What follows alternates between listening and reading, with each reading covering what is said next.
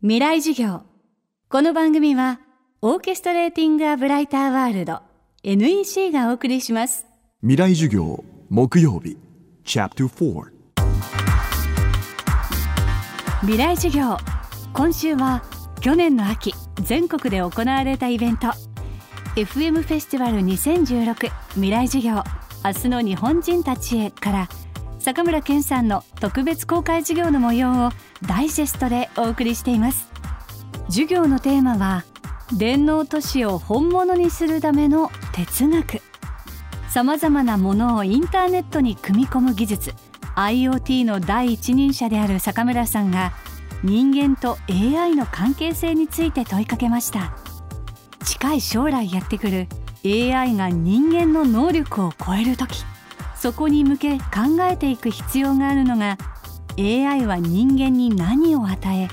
人間から何を奪うのか。未来事業4時間目。AI 時代の幸福とは？まあ、いずれ AI っていうのはですね世界の管理者になるどうもそうなっていくのかなっていうことなんですけどももちろんね飛行機の例えば管制官っていう人があの空港では絶対の絶対的支配者で彼の言うことを聞かないと飛行機を飛ばせたり降りられないっていうのと同じ同じようなことなんですけどもその飛行機の管制官の人が世界を管理してるわけじゃないからそういう意味で言えば AI が世界の管理者になると言ってもパブリックサーバントとしての管理者だっていうことであってすなわちも世界を全て支配してるっていうふうにはならないですけどね。でその時に AI が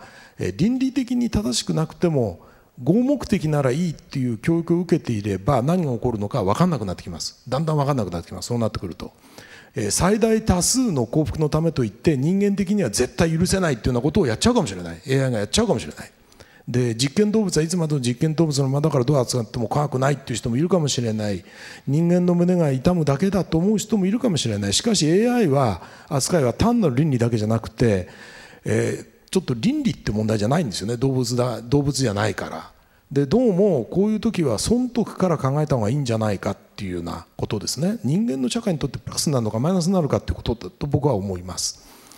まあ、残念だけど今の多くの職はなくなっていくんじゃないかなっていうようなことはあの言えるんですよね。これ当たり前なんだけど今のですよ。新しい欲が生まれるってことは当然ありますから今のですよ。これいろんな研究者がいろんなこと言ってますけどオックスフォード大学の人工知能の研究者だとあと10年から20年程度でえ米国の総雇用者の約47%の仕事が AI で自動化される可能性っていうのは極めて高いというようなことを言ってます。この第四次産業革命っていうのは人間の能力のほぼ最後の陣地を奪うもんですからまあ長期的に見れば失われる職の方が量的に多い可能性は高いんですよね。でどうするかっていうことなんですけれどね。AI が大きな力を持つようになる第4次産業革命。これまで人間が果たしてきた仕事はかなり奪われることが予測されます。来るべき電脳都市に生きる私たちは一体どんな立場でいるべきなのでしょうか？まあ僕の一つの考え方ではまあそこまで行くならもうやってもらおうじゃないかと。やってもらおうっていうことになると生産を AI デラ AI 奴隷だよね。AI 奴隷に任せて人間は貴族になるっていうそういう考え方があります。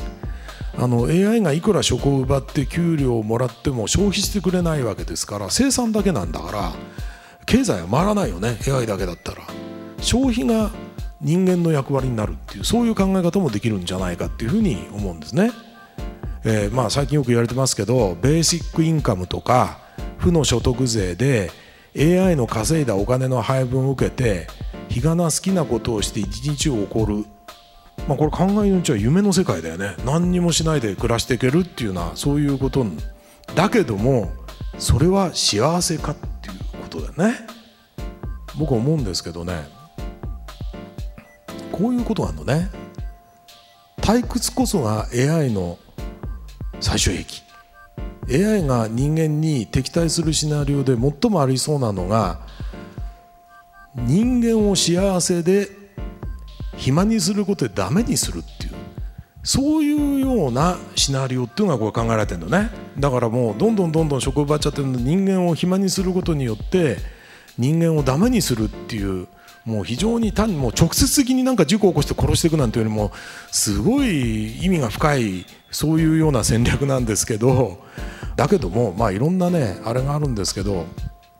やっぱり人間はねチャレンジでねやっぱり暇を潰してほしいですよね。堅実な生産的活動などは AI とかね一部のそういうことやりたいっていう人いますから そういう人に任せて不可実なイノベーションのために配分で刺さられたその他大勢の人が日々チャレンジを繰り返して暇つぶしのためにいろんなことをする。あの実は AI にイノベーションが不可能っていうのももしかしたら AI が人間に最後の暇つぶしとして